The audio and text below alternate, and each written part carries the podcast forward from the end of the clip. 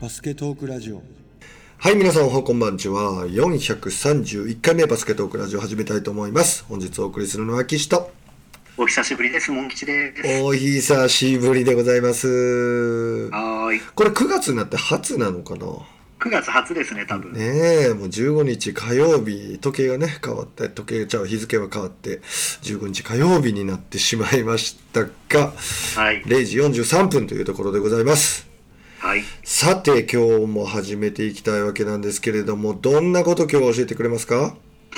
そうですね。うん。あのーまあ当然コロナの関係でですね、うん。いろいろ大会がこう遅れたりとかしている中で、うん。この前、えっ、と、3x3 のですね、うん。プレミアの、まあ毎年あるあのーレギュラーシーズンというのはなくなってしまったんですけども、うん。今回、えー2020年ジャパンカップっていうのが行われまして、はい。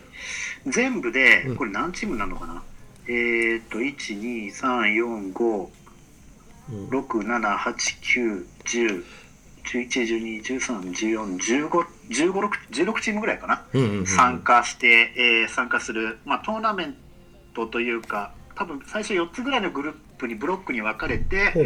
ブロックの1位と2位が最後決勝トーナメントに行くみたいな形になっていてですね、うんうんうん。うん、えーっと、これ出場チームをですね、ちょっと順番にご紹介していこうかなと思うんですが、お願いします。まずは、えービーフマンドットエグゼ、うん。で今度エクス、エクスプローラーズ鹿児島ドットエグゼ、ほうで八戸ダイムエグドットエグゼ、うん。うん、唐津レオブラックスドットエグゼ、うんうんうん。これ唐津だからあれですね、佐賀とかその辺ですね。そういうことやねはい。で、京都 BB ドットエグゼ、うんうんうん。これ一時期あの京都あのなんだっけ？京都ハンナリーズの選手とかも、えっー。参加してたりしたチームですね。で次がレオビスタ BB ドットエグゼ。うん。それからみなかみタウンドットエグゼ。うん。でネイチャーメイドドットエグゼ。ほあとオレンジアローズエグゼ。ううんうんうん。あと品川 CC ワイルドキャッツドこの品川はですね、うん。あれなんですよね。あの今回は参加できなかったんですけど、うん。あできたのかなこれ。関谷選手。白鴎大にいる関谷選手も参加しているチームなんですね、であとこれ有名かな。サイモンドットエグゼ。前からあるチームですね。それからえーっと立川ダイスドットエグゼ。うんうん。これ強くて結構有名ですね、うん。それからスリーストーム広島ドットエグゼ。うん。それここのチームねあれだな。何気にすごいな。山本エドワード選手とか坂田当選手がいる。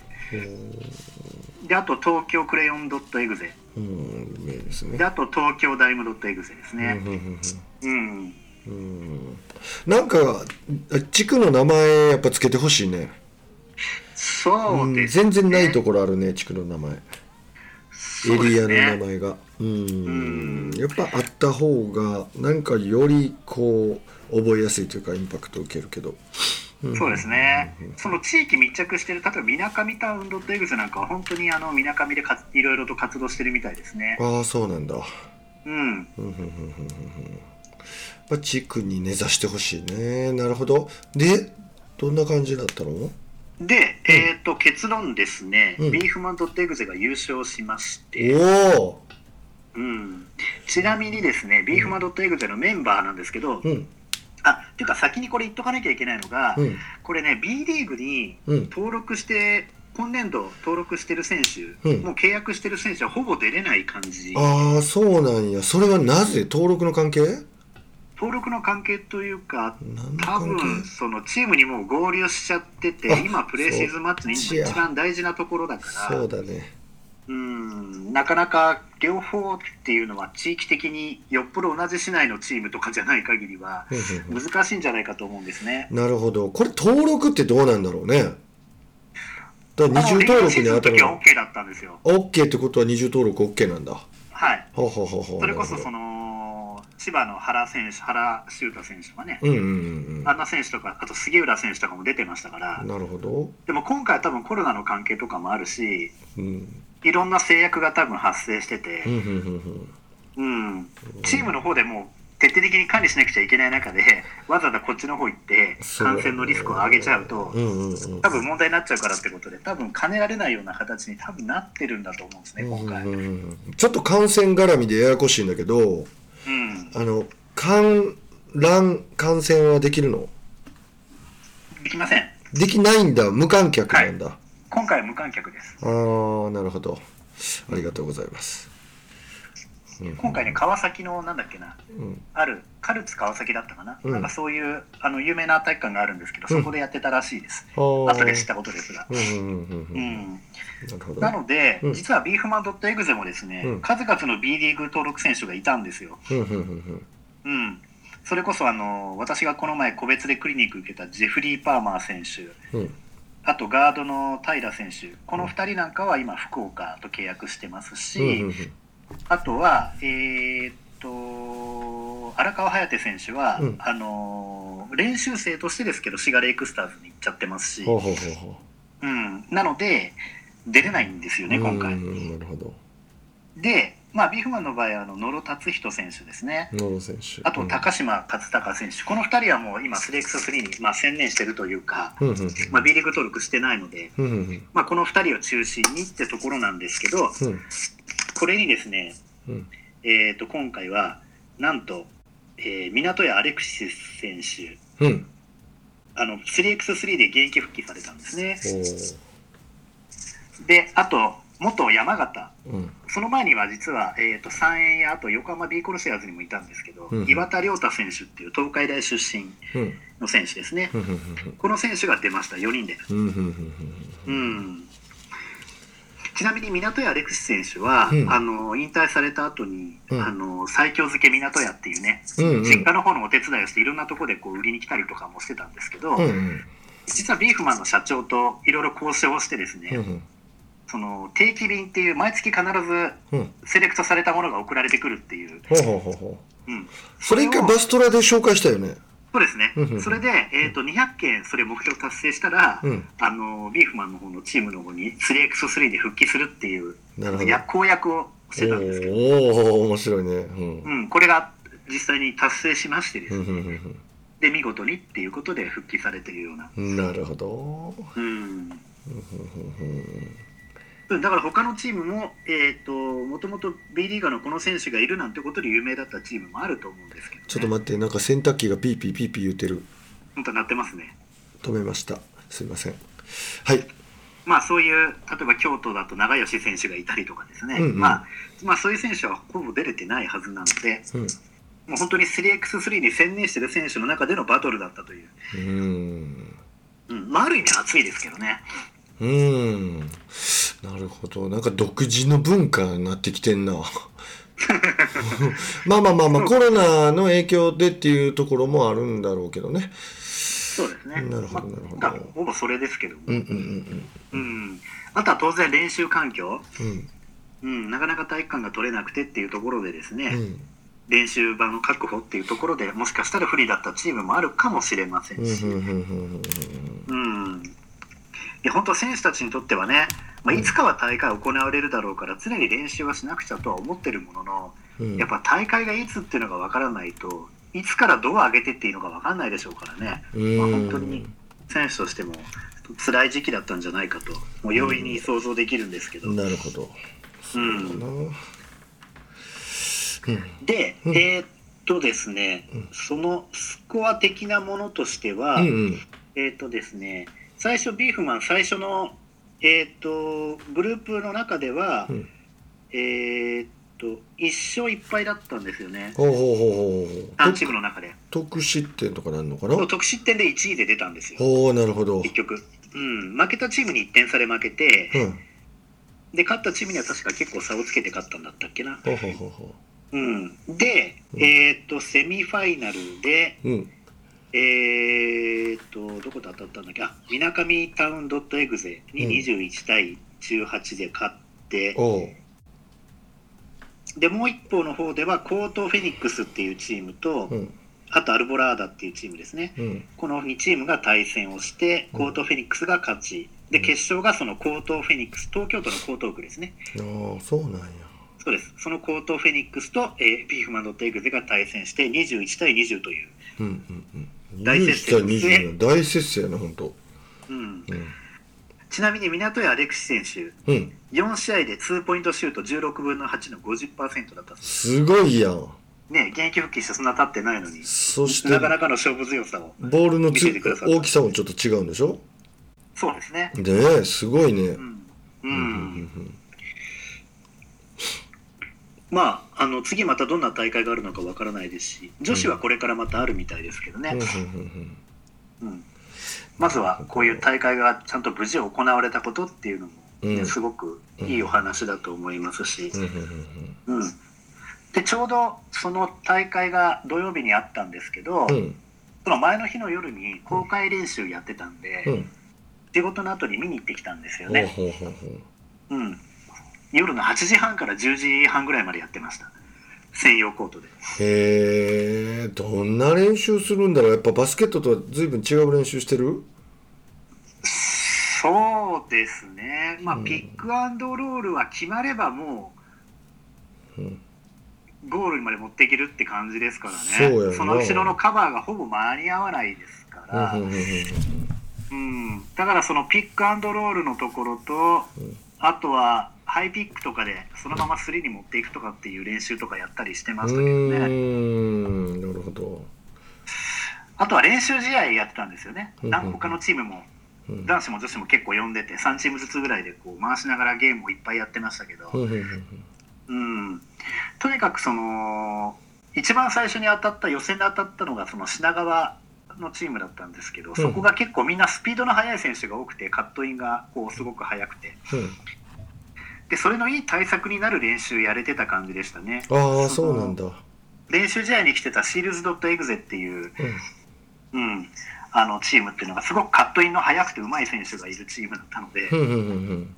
はい、それが結構いい練習になってたんじゃないかなって個人的には見てて感じましたけれどなるも。ほど。なんかさ NBA みたいに、なんかねゾーン禁止みたいになんかなっていかないかな？ピックアえピックアンドロール禁止とか だって容易に想像できるよね。そのボールをトップオブザキーで持っている人がスラッシャーでうん。でなんか相撲取りみたいながたいがあるしっかりしたスクリーナーがピックに来てうん。でコーナーにすごいシューター置いとけばどうしても止めらんないよね。そうですね。ただし、うん。普通のゴールが1点ですからねやっぱりスリー打てるような形に持っていくのが一番理想的っちゃ理想的なんで、うん切り替えも早いし、うんリバウンド取ってすぐ外外にポッて放ってそこでいきなりスリー打てちゃうっていうのはよくある話なのうで、ん。ああそっかそっか。うん、だからスピーディーに進めるためにもうん。別にあれはあれでありなのかもしれないですよね。うんうんうんうんうんいやー面白いね。5対5だと怒られちゃうようなプレーがむしろありになってるところっていうのがあるんですよ。うんうん例えば。例えばそのピックアンドロールでうまくはまってカットインしてきた、うん。そしたら普通は参戦のカバーがいきますよね、うんうんでもそれ言ってると、うん。結局次のオフェンスが遅れちゃうから、うん。もうダメだって半分諦めて捨てて、うん。その参戦の人がもうスリーポイントラインの外に向かってっちゃってる時あるんですよ、うん。なるほどなるほど。オフェンスがレイアップ打とうとしてる瞬間にはもうんうんうんうん。う絶対間に合わないから、うんうんうん。うんでボール取ってエンドからすぐ外にパッて出してその選手が外でもらっていきなりスリー打つみたいな、うん。なるほどなるほでど。また入っちゃうっていう。うん。これもまた作戦なんですよね。面白いね。これは、まあドライブを許す1点。それから今度決め返す2点みたいなね。そう。1点多く取りましたっていうこういうゲームになるっていうわけか。面白いな。特にノックアウト性があるから、うんうんうん18点19点ぐらいに来た時の、うんうんこの作戦っていうかですね、もう1点やってもいいと思ったらもう本当に生かしちゃってそれよりさっさと決めさせて次に俺たちが早くなんていうんだツーポイントシュートを打つためのうん。あれがもっと早く欲しいだからさっさと打たせて、うん。残り時間とあとそのノックアウトがあるから、早くもうどうせ取られるんだったらさっさと打たせて自分のオフェンス時間を長くした方がいいっていうようなね、うん。そういう考え方もあるし。う、ん。うん、面白いね。なんかうんバスケットの5対5のバスケットでいうと絶対ワンターンワンターンあって決めた決めたってなると、はい。まあ、時間だけが進んでうん。って感じやけれどこう相手に決められてこっちが3まあ要するに2点なんだけど、はい。それを沈めることができればワンターンワンターンのオフェンスに対して両方入れても両方入れてもっていうか片方が1点だったらなんていうかな同じワンターンワンターン与えられて1点リードするってこれなんて表現したらいいのか分かんないけど。うん。これは確かにその2点2点じゃないわ。普通のフィールドゴールを許して直後にスリーをもらって打つっていうのは面白いね。そうなんですよね。ね独特やね。ううん。そうなんですね同じバスケといえばバスケなんですけどね、うんうん作戦の立て方とか、うん。切り替えの仕方があまりにも違うのでそうやね。ううんん、なるほどなるほど。うん、うん、うん、うん。うんこれ面白いな。そうですだねってアウトサイドのシュートは半分で済むもんな。これ、まま全部入ることはないにしても。はい半分で済むとただ難易度はすごく高いんやろね外だってその天候の影響も受けるでしょ。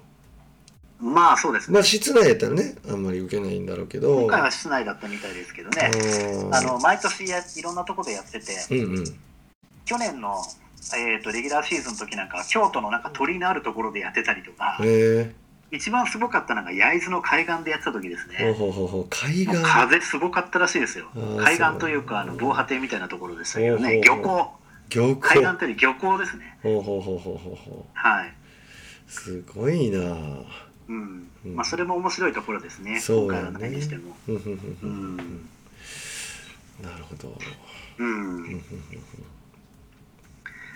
さてそういう形でうん。3x3 は一旦また次の大会とかもおそらくねうん。始まるとは思うんですけれども。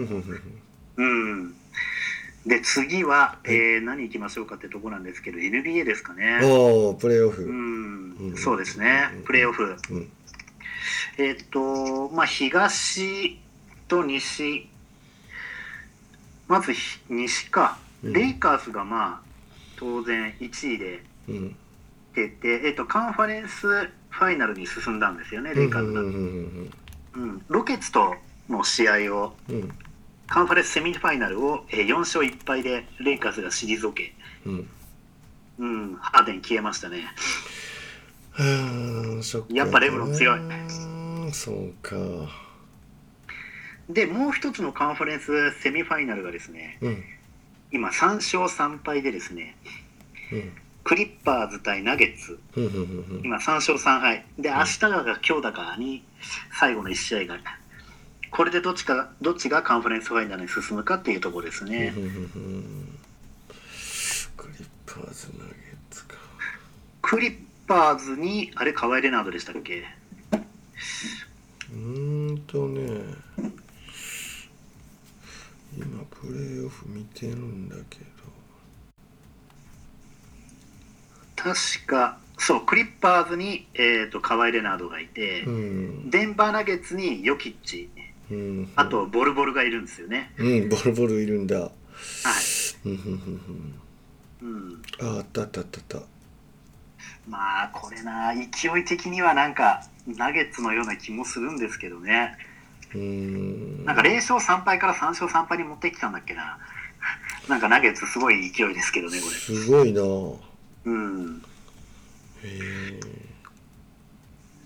ナゲッツね、うん。最初のその前のやつもね4勝3敗って形でギリギリに強いというか接戦に強いというかなんて言うんでしょうねこれはね。逆境に強いというのか。ユタジャズとのあのその前のやつでも4対4勝3敗できてますからね、うんうんうんうんううん。ん本当やね。レイカーズは4勝1敗4勝1敗できてますね全部4勝1敗で優勝したんじゃないかって気もするけど。で今度逆のカンファレンスははい。両方とも、うん。えー、とカンファレンスファイナル出場チーム決まってます。うん。でマイアミヒートとボストン・セルティックス。これ東の3位と5位なんですよね。ワンツーが消えるという。ほうそうなんただこの1位がミルウォーキーバックスだったんですけど、アデトクンボが怪我してるみたいなんですよね。途中で。だからヒート戦の1試合目だか2試合目だかどっかで怪我したっぽくって消えましたね。そうなんや。1回戦で消えてるやん。1回戦はマジックに勝ってるんですよ。えー。4ああ勝1本当敗でやね。俺のマジック、うん2回戦で消えたのか。セルティックスがなかなか調子いいんですよね。うん。ラプターズ退けましたからね。すごいなこれ。ケンバウォーカーとかね。うんうんうんううん。ん。セルティックスとヒートはだからこれそういう意味では全く読めませんね。ヒートがファイナルとかあるのかな？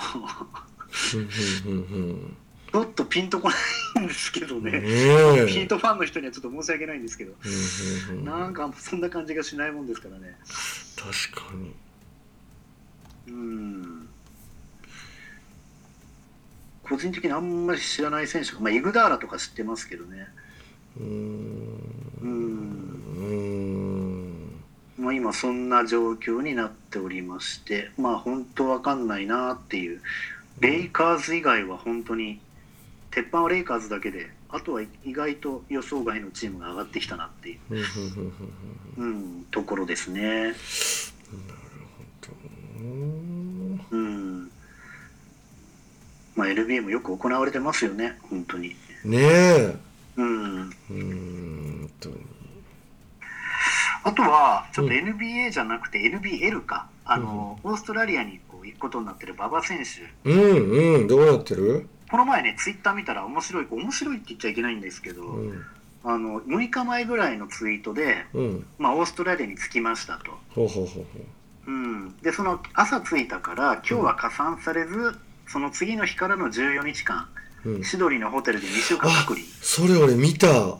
うん、で、なってた、その次の日何日か後かなんかで、ご飯についてるって言いながら、うんなんか毎日朝8時と夜12時と夕方5時に部屋の前に置かれるらしいんですけど、うんうんうんそのご飯の量がうん正直こんな感じで全然足りないですっつって写真を載っけてるんですけど、うんうんそれ見てないわ。うん。ねなんじゃこりゃっていう、えー本当に一口ぐらいで食べ終わっちゃうぐらいのちょっとしたもう本当におやつにもならないぐらいの量のものがちょっと置かれてるだけらしくて。うっそかわいそだからこのままだと2週間生き延びられる自信がないのでどなたかシドニーのウーバーイーツおすすめのレストランを教え知ってる方がいたら教えてくださいとか言ってなんかコメントしてましてねだウーバーイーツを自分で頼む分にはいいんでしょう。ねでも国によってはそれさえダメって言われてる国も多分あると思うんですけどね。極貧生活を強要されてるんや。でこれを見て思うのは、うん。あのー今度海外から日本にね今度入ってきた選手も当然最初隔離されてるじゃないですか、なるほどそこね。うんうんうん。う、うんんどんな扱いを受けてるのかなっていうのはちょっと知りたいところではあります。確かに。これは何かちゃんとしてあげないと国家としてのなんなんていうんかな品位を問われるよね。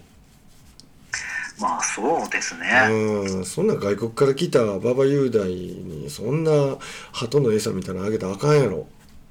まあそうですよね、うん。チームが何とかしてくれるとかいう問題でもないんでしょうね。国でうん。か、ね、隔離されちゃってるから。うんうんうんうんでもウーバーイーツ頼めるんやったらやっぱりチームで何とかもサポートしてほしいよねまあそれはありますね、うん。まあそうやってつぶやいただけで今頃は普通にそういうサポートを受けてるのかもしれませんが、確かに。うん、まあこっからその日本のバスケの話になると、うん。実際にうん。過去に日本でプレーしたことある選手とか、うん。去年までプレーしてた選手っていうのは入国しやすかったみたいですよね。おーおーおーそうなんだ、うん。実績として怪しくないぞっていうまあそういうところで審査的なものも降りやすかったのかもしれませんよね。うんうんうんうん、だから今回あのバストラでもいろいろ紹介させていただいたように、うん。今年から初めて日本に来る選手っていうのが今年は妙に多い年なんですよね。うんうんうんまあ、それはあのレギュレーションが変わったことによって、外国人のガードの選手とかもこう取れるような流れになってるもんですから、うん。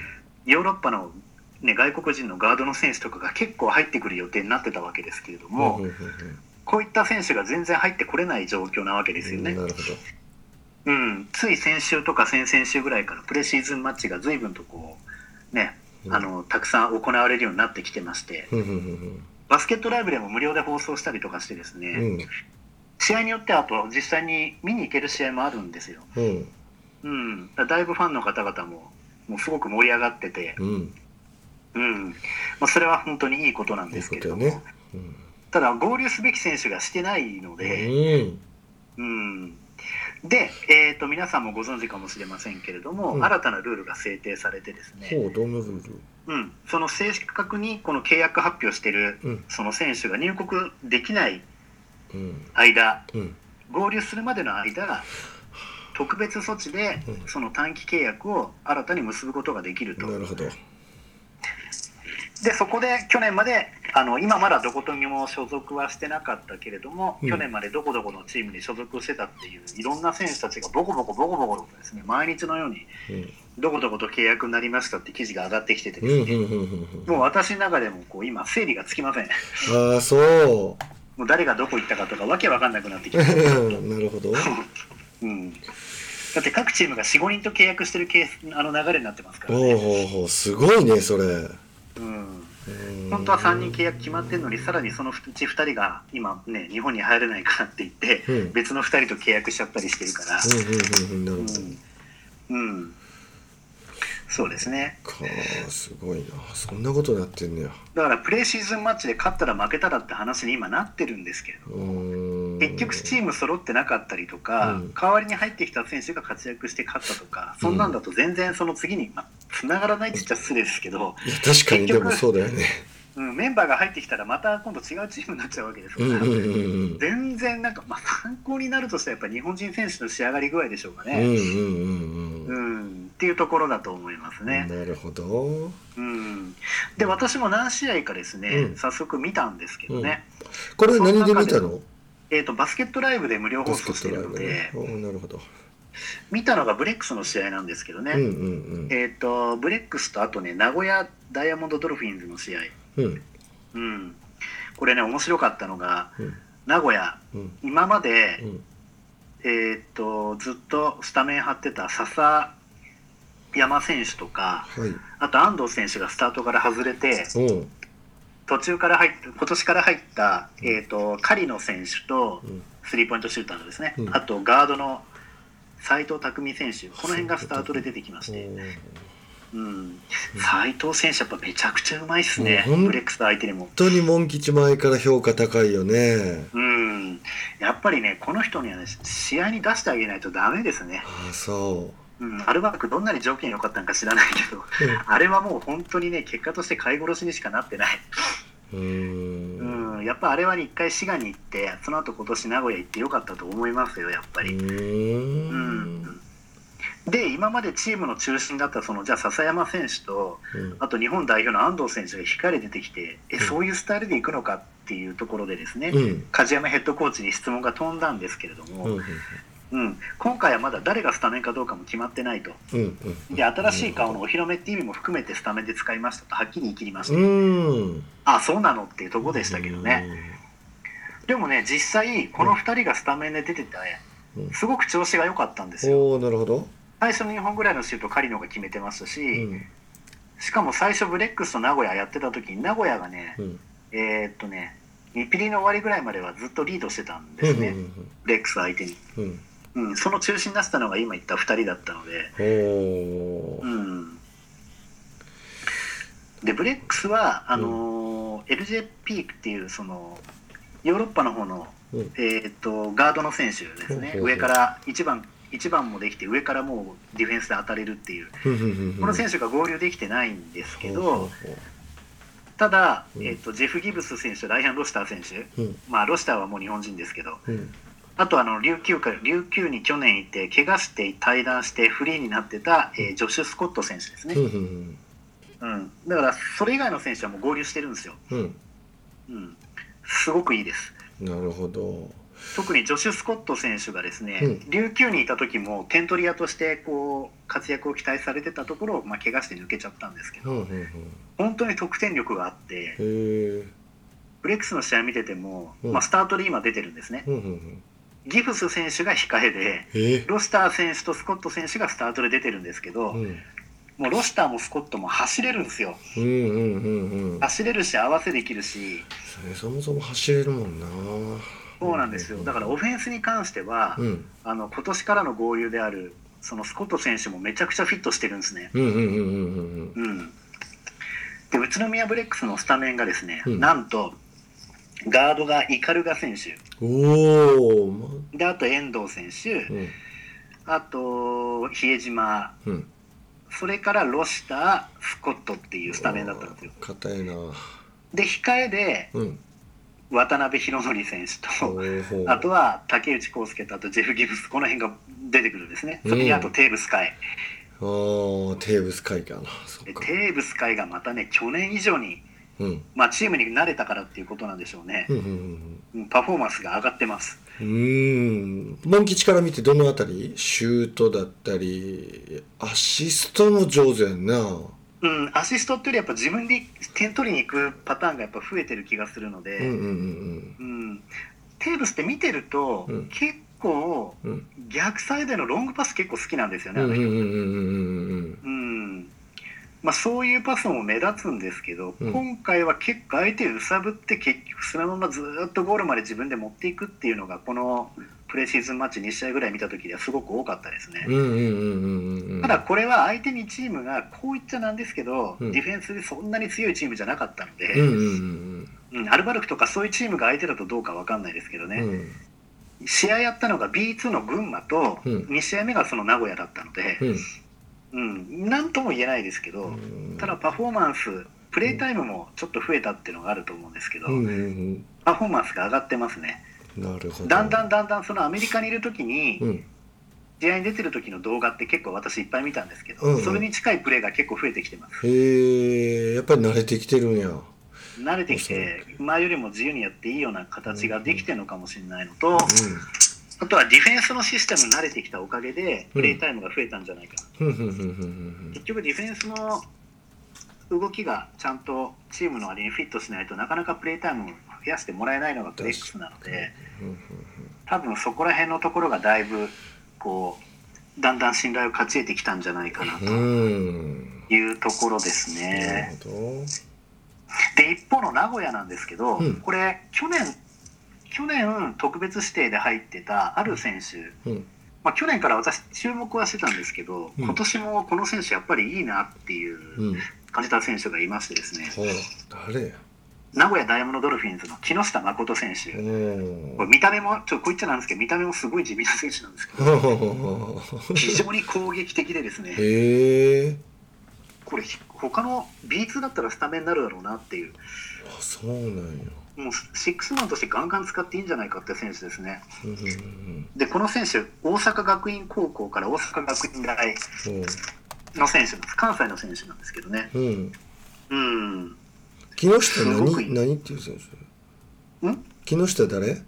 木下誠。あ木下誠さんね。はい。誠実のせいやね。はい。木下誠。この選手はねやっぱその斎藤匠やらうんねその笹山ならいるのでなかなかそのスタートではなかなか出にくいかもしれないですけど、うんうんうん格段とって言ったらあれですけど絶対これゲームの流れを変えれる選手なんですよね。おおそうなんや。だブレックスだとねテーブス海が今そういう役目ですけど、うん。名古屋だと木下選手がその役割なんじゃないかなと思って。なるほどこの選手ねスチールもいいんですよね。いいですすごく。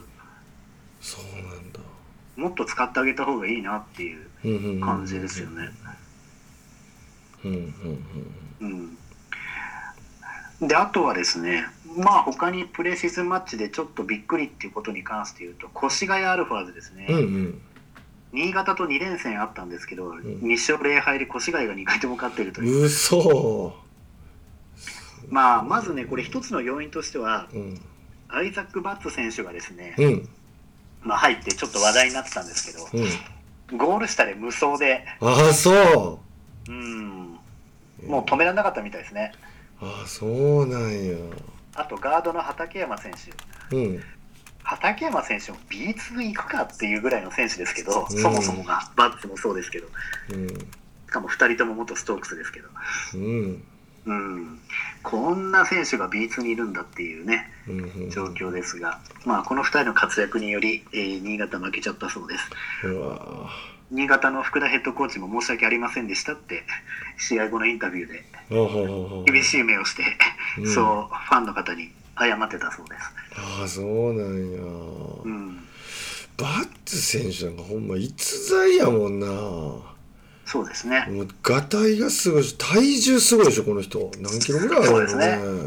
140キロぐらいありますよね。マジで？やっぱそれぐらいあるよねでも。はい。ちょっと本当に同じ人間かって思うぐらいのガタイと。あれ？100 140はスミスだったかな？120か140かちょっと忘れましたけど。でもそのぐらいありましたね。あるよね、はああった。134キロ。うんうんうん。身長2メートル8センチえこれ去ぐいよ。年ね。これ去年あんまいい話じゃないですけど富山かなんかと契約してたんだけどなんだかうん。なんかに引っかかってアウト健康メディカルチェックに引っかかってかなんかでなんか確かアウトになってたんですよえねー、そうなんやはい。なんなんやろ。そうすると皆さんね、うん。頭の中にあまよからぬあれがうん。イメージされてたと思うんですけど、うん、いや私もそう思っちゃいましたけどね、うん。そこは明らかにされないまま、あそはい、今年越谷と契約ってことでね、うんまあ、今は何ともないということで、ううんうんうんうん、でストークスは、えー、と今年ね注目の大阪エベッサと試合やってましたね、うんうんうんうんうん。うん、ちょっとね30点ぐらい差つけてまつけられてしまって負けちゃってたんですけど。ただストークスも外国人選手が合流してないですからね。うん。うんうんあの元からいた劉選手はね、まあ、活躍して試合出てましたけども、うんうんだからもう本当小さい中で戦わなきゃいけないと、うんうん大阪なんか日本人選手もめちゃくちゃでかいですからね、駒水タイガージャックとか、うまあそういうすごい選手いっぱいいますから、なかなか大変だと思うんですけど、んうん。うん、ただそんな中でね、やっぱりね、うん。堂原選手、谷選手、うん。得点で活躍してましたし、うん。松崎選手もなんかディフェンス上からすごい当たって、うん。らしさをアピールしてましたね。おおそうなんやこれに加えて渡辺選手とかね、あと今野選手とか、まあ、ガードの選手もどんどん豊富だし、うん。あとフォワードでも福田真央選手とかね、うん。B1 にいてもおかしくないような選手が、うん。それでいてディフェンシブな選手がこう入ってきてますけど、うん。ただストークスの一つの課題として、やはり高さの部分じゃないでしょうかうね。うんん、ディフェンスどんなに頑張っても、これ、ストークスとかに限らずですけど、うん。小さいチームって、うん。どんなにディフェンス頑張っても、高さにやっぱりどうしても屈してしまう部分って、うん。やっぱあると思うんですよね。うんまあ競れる時間があっても最後の何分かでそこを一気に崩されて負けちゃうっていうのがディフェンスだけがだけちゃいないですけどディフェンスをアピールするチームにおいてありがちじゃないですか。だからどれだけやっぱりチームディフェンスっていうのを40分間通してできるかどうかっていうところ。うんうんあとゴール下のディフェンスをその新外国人選手がどれだけパワーを発揮できるかどうか。うんうんうん日本人選手のそのなんていうのかなバックコートというかねうん。その上の方のディフェンスに関しては相当定評があると思うんで、うん。でもそこ頑張ってもゴール下でスコアをやられちゃうとっていう、そこさえあんたは抑えることができれば、うん。まあかなり面白くなるんだろうなと思ってるんですけど、うん確かに。うん、まあ早くな、各チーム選手揃ってほしいんですけどね、ね。どうなっちゃうのかなってもう。うん。なんで試合でこうね姿見れるのはすごく嬉しいんですけど、うん。うん、一方ででもこれが本当のチームじゃないしななんて思ってこうモヤモヤっとしちゃ全体の勢力図が見えないよね。そうですね。う、ん。であとはまあアルバルクなんかは全然うん試合やってないのかなんだかわかんないですけどプレシーズンマッチのあれが全然ないみたいですからね。あそうなの？もうちょっと後に予定されてるだけかもしれないですけど、うん、なんかやってるチームとやってないチームがあるような感じですしね、うん。うん、なるほど。まあこの辺ちょっとねうん。もう10月には開幕なので。うんどうなっていくのかなというところですけどもね、なるほど。まあ、あとは個人的に気になるのはじゃあこの短特別ルールによる短期契約。うん。選手たちいくらぐらいもらってんだろうな。いやほんまや。で契約数そんなにあんのにな。契約金っていうのはやっぱあるんでしょ？だ契約金っていう形なのか、うん。本当に試合球みたいな感じで何試合出るか分かんないから、うん。何試合でその本来の選手が戻ってくるか分からないから、うん。うん。うん1試合いくらみたいな契約なのあか、あそうかもしれないよね。まあ、そんなのも考えられますよね。うんうんうん、あとは1ヶ月更新とかね、うんうんうん。まあそんな感じなのか、かもしれないな。うん、気になるね確かにそこ。そうなんですよ。だからもう本当にいろんなことが起きてて、うん。例えばこの前3円ネオフェニックスに本当何日か前に契約した選手の中にアンドレ・マレーって選手がいるんですね、うんこの選手なんかは B3 の、うん。えーっとビッグブルーにいた選手なんですよ。うんうんうん189センチなんですけどすごいごつくて。うんうんうんで2番シューティングガードでめちゃくちゃシュート力ある選手なんですよね、うんでその、えーっとビッグブルーが B リーグから B3 から脱退したので、うん。その後金沢サムライズと契約してたんですね、うんうんうんだから B3、B3 で来てたのがいきなり B1 ですからね、うん。まあ、ガード取ってもいい今、レギュレーションになってるから、本来 B3 としか契約してなかったけど、うん。能力的には B1 でも活躍できるっていうね、まあ、そういうこともあってのことだとは思うんですけどうんも、うん。まあ、そういう B3 とか B2 にいた選手なんかを、もう B1 のその補充みたいな形で取ってるチームも結構あるんですよ。だからもう、多分今、その日本でプレーしたことある選手は、もう本当に毎日のようにあちこち、いろんなチームと契約しないかって、いろんな電話がかかってきてるとこなんじゃないですかね。うん、ゴールデン琉球ゴールデンキングスもジェイソンジェイソン・ウォッシュバーンという選手と契約したんですけど、うん。これは何年か連続でコールと契約してた選手なんですね。おう。うん、だけど、怪我しでも途中でいつも怪我をしてしまって、うん。解約になっちゃう選手だったんですけど、でも毎年のように日本に来てる選手なんですよね。うんうん、だからまあ契約とか、多分審査とかもいろいろと多分通りやすかったのかもしれないですね。目まぐるしいです。すごいね。うん。でまたよく集めてるね情報。いやもう毎日ね、ツイッターとかで見てると、もうすごいっすよ。ああもう、こっちも頭混乱して、うん。誰がどこ行ったってっていう、も追い切れないっう、ていう。もうわもうわけわかんないわっていう状況になってきてます、今。なるほうん、どそうかそうですね。まあ、あとは、女子もね、うん。日本の女子も開幕をするような流れになってますしう、んうんうんうん。まあ、楽しみですけどね。うんなあこれからよ。どうなっていくんやろなこのあとコロナの影響を受けながら。そうですね。うん。あと女子に関しては、うん。ね、今年かなりの選手が引退しちゃいましたからうんね。うんうんうん前も紹介してくれたねうん。あの人たち引退したまんま？はい。何の動きもない？吉田選手とかももうないですね。ないんかうん。そうかだ富士通とかもね、うん何人か引退しちゃいましたし、うん。だから JX とデンソーと、シャンソンなんてもう、めっちゃ若返りましたよ。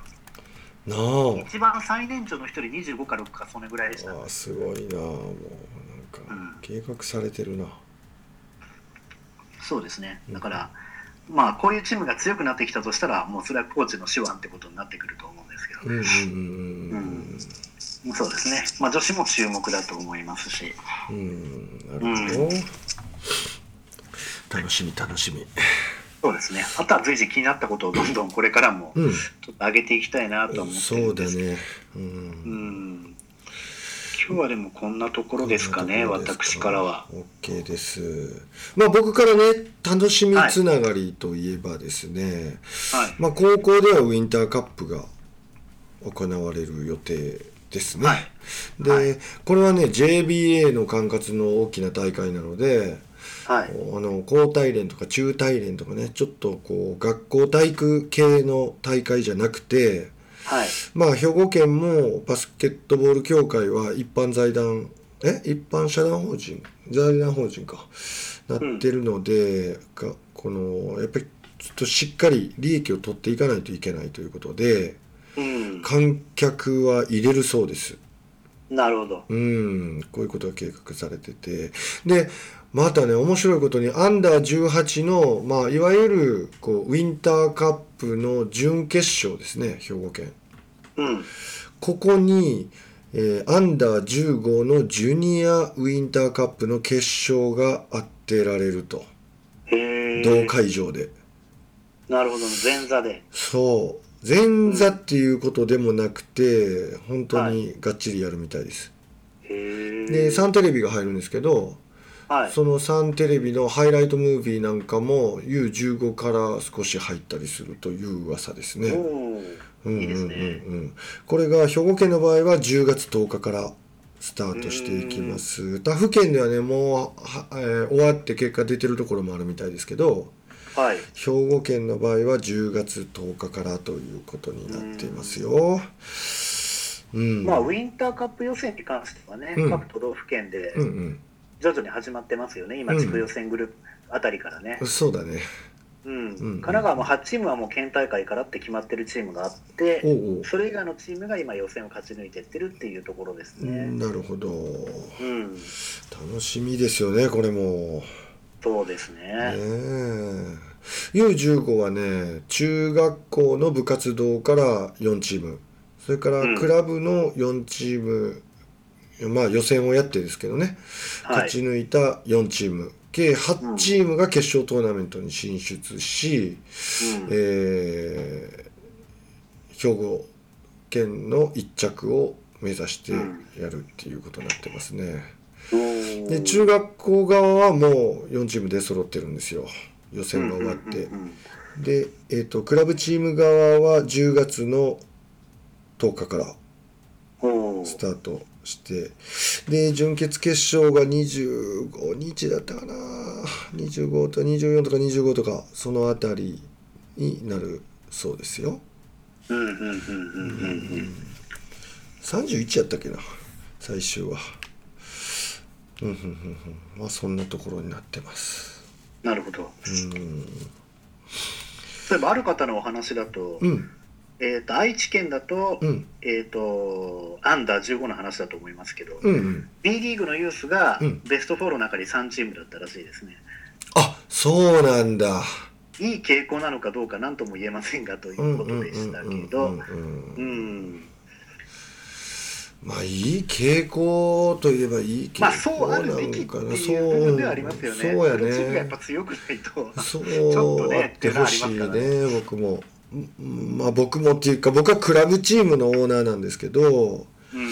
やっぱりうん形としては B リーグのジュニアチームはやっぱりこう強くなってほしいしうん。で U15 世代の育成を考えてもやっぱ憧れでないといけないしでその上のトップチームをまた応援するっていうねこの大きな意味で観客動員につながったりとかいろんなことあると思うんで、まあ、そこはやっぱりバスケットを本当に考えるとやっぱり U15 から憧れその選手が本当またプロになりそのチームに戻ってきなんていうストーリーがうん。あれば面白いんじゃないかなって思ったりしますね。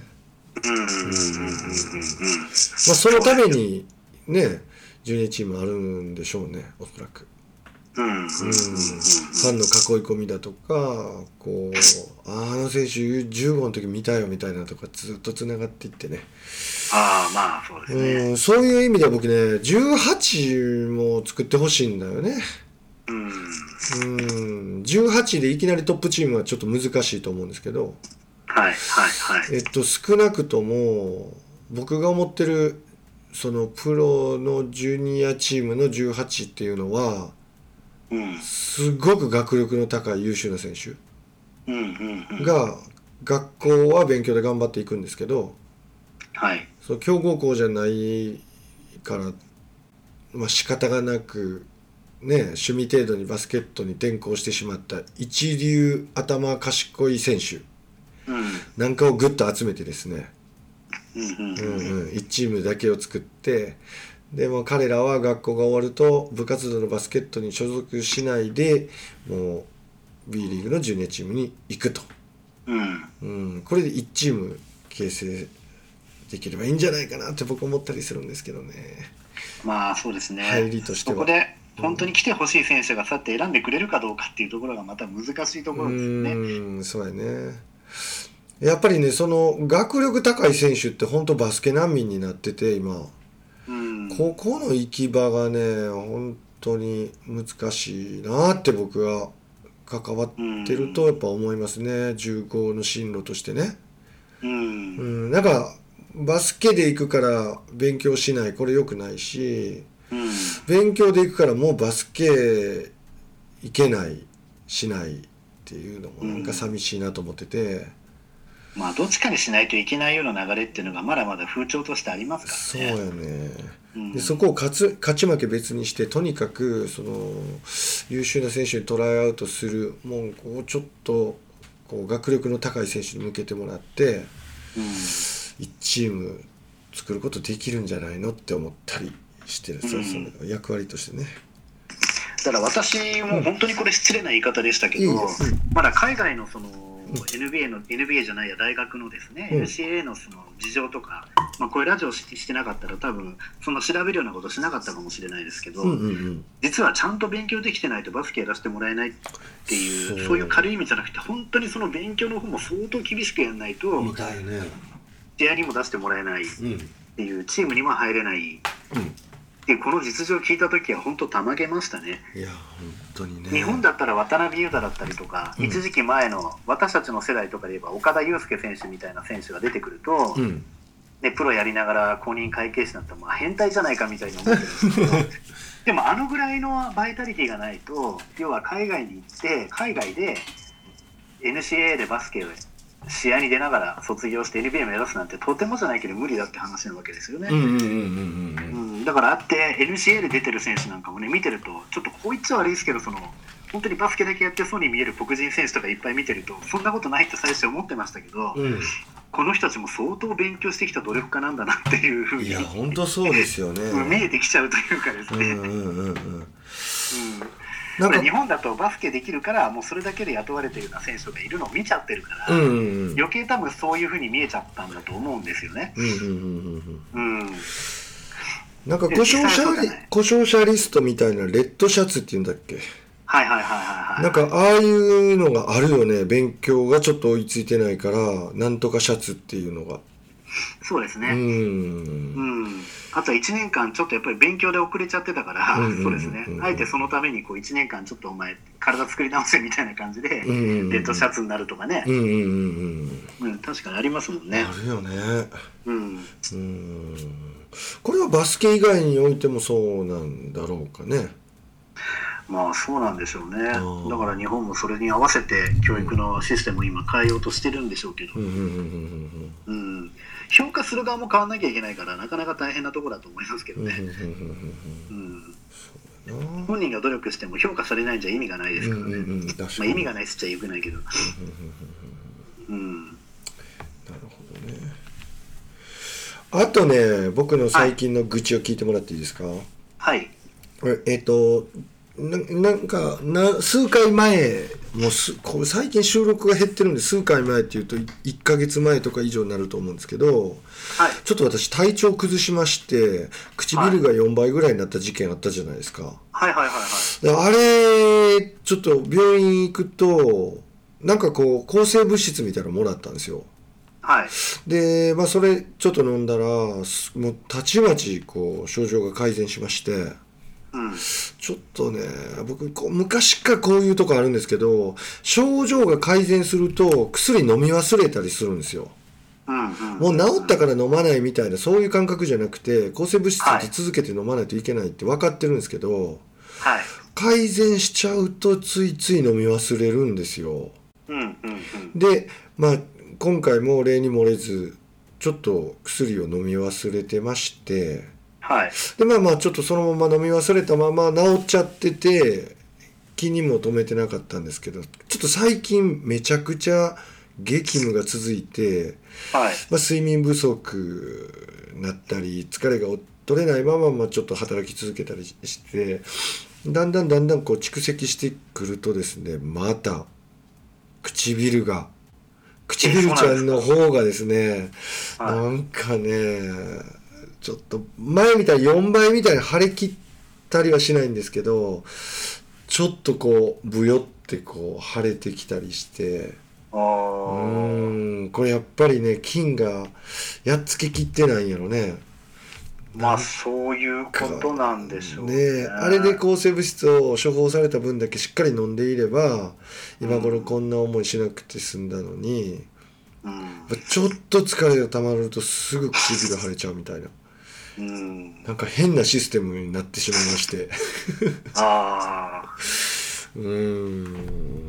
なかなかね年なんでしょうか。なんかいろいろありますよ本当に。例えば健康といえばですね、うんうん。まあ、健康診断この前受けてきて、おうおう。うん。でまあ体重とかも見事減ってたんですけど。俺も受けたよ最近。あ受けました、うんうんうん。やっと受けれてですね、ほうほうほうほまあちょっとコロナの関係でそもそも健康診断のお知らせ自体も例年に比べて34か月遅れてきたみたいな感じだったんですほうほうほうほ会社の方からも、ううん。うん、でやっぱりですね、うん。まあ、あの前にあの便利グッズで紹介したあの低温調理器でこうおう低温調理器。鶏の胸肉とかをねこう週に2回は必ず2回3回は食べてとかですね、まあそんなことやってたらううん。体重が普通にいい感じで減ってきまして今までバスケ同じように週1回や2回やり続けてても、うん。全然まあその運動してきた後に家で測ればそれ1キロ2キロ減ってるんですけど、うん。その後普通に食事をするとだんだんだんだんまた2日後ぐらいには元に戻るってパターンだったのが、うん。結構減ったままうん。をキープできるようになってきまして、おおすごい。うん、うんやっぱりなんて言うんでしょうね、うん。やっぱこの運動で痩せるってちょっとやっぱ無理なのかなと思いました。ああ運動だけでっていうね食事変え運動を今までずよりも、うん。そうです。激しくやったりとか、うんうんうん。運動する回数を増やしてもうん。結局食事の改善しない限りは、うん。ちょっとした一時的にね、うん。ちょっといつもよりもハードにとかいつもは週1回なの2日連続でバスケしちゃったとか、うんうんそういう時はちょこっと減って見えたりはするんですけど、うんやっぱりすぐ戻る。うんなるほど。でやっぱ食事なんだなっていう。いや食事大事でしょう。はい。本当にで結局はその機械の問題であってはい。運動ってできない人はできないよなかなか。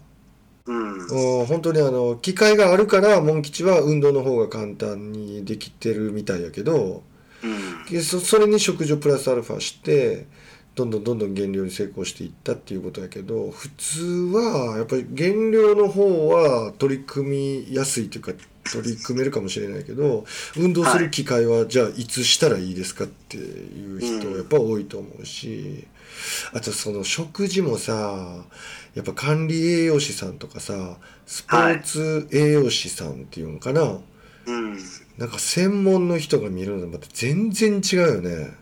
そうですね。うん。間違いなくそれは言えると思いますね。ねえ。僕ちょっと知り合いにね管理栄養士いるねんけどやっぱりねすごいもうマニアックな知識持ってはるしうん。なんかちょっとこう質問したりしても結構こうなんかふんわりした答えじゃなくて明確に言ってくれるからやっぱこの人たち本当に将来的にはねあの U15 のそのカテゴリーでやってる子供たちにもちょっとこう知ってもらったりあとお父さんとかお母さんとか保護者の方うん、それ呼ばないと意味ないですもんね。ねえどういうものかっていうのをちょっと理解してもらうのにお招きしてお話ししてもらえたらなと思ったりするほど食事って大事だなと思うしそんなに影響するのっていうこととかカロリーの計算ってそんな風にやってんのとかね。うん。数字知ってるもんねだって。うん。大体この体重でこの身長やったらこれだけのカロリーですって。1日これだけとかって。うん。出たりそのバランスはこうですとかパズルみたいに組み合わせるからあもう聞いてたら面白いなと思ってね。うんそうですね。うんうん前話したその、高島選手うん。リーフマンの高島選手はうん。前にあの本当に胸肉と何かと何かしか肉は食べない食べちゃダメだと言われててとかって話をしたことあるんですけどちょうどその何日か前に練習見学行った時に高島選手と話す機会があって、うんうん自分もその低温調理器使ってその胸肉をこう調理して胸肉ばっかり食べてるんですよ、そしたら体重も減って結構体の動きも良くなってきたんですなんて話をしてたんですよ。うんうんうん、そしたらやっぱり高島選手も、うん。いやですよねって話になって、うんうんでとにかくうまいものには必ず何か悪いものが入ってる。そういうふうに考えるようにしてる。だから逆に味のないものとかを無理してでもたくさん食べて、ううんうんうん。でもこれは体にいいものだと言い聞かせて戦ってるみたいなこと言ってましたけどね、なるほうん。どやっぱ食事に力入れてんねやないやでも本当に35とか6ぐらいですからね高島選手は。それであの動きはちょっとねないなっていうぐらいすごい綺麗ですね。やっぱ体にいい油をさしてるというかですね。いい燃料を使って。うん。あのもう本当になんかそういうポンコツのようにギシギシギシギシ言うような体じゃないっていうのが見ててわかるんですよ。うん。滑らかで。体もなんかこう軽やかだし。うんなるほどな。いい表現やねそれ。うん。うんなるほど。まあいろいろと話しましたが久しぶりのバスケトークラジオ431回目。今日はこんなところでしょうか？そうですね。ねえ楽しかったね、ああもう絶対もうちょっとね続けてやりましょう今度はそうですちょっとこねれ半月空いたらあかんわ。ほんま関目ちょっと空きすぎましたね。ねえ。そうです。まあ楽しみにしてくれてはるリスナーもいるかもしれないんでこれからも頑張っていきましょう。青山キャプテンすみませんでした。青山キャプテンすいません。よろしくお願いします。ろしくお願いします。はい。皆さんも431回目のバスケットオークラジオ楽しんでいただけましたでしょうか。本日お送りしましたのは岸と。モン吉でした。See you next time バイバイ。バイバイ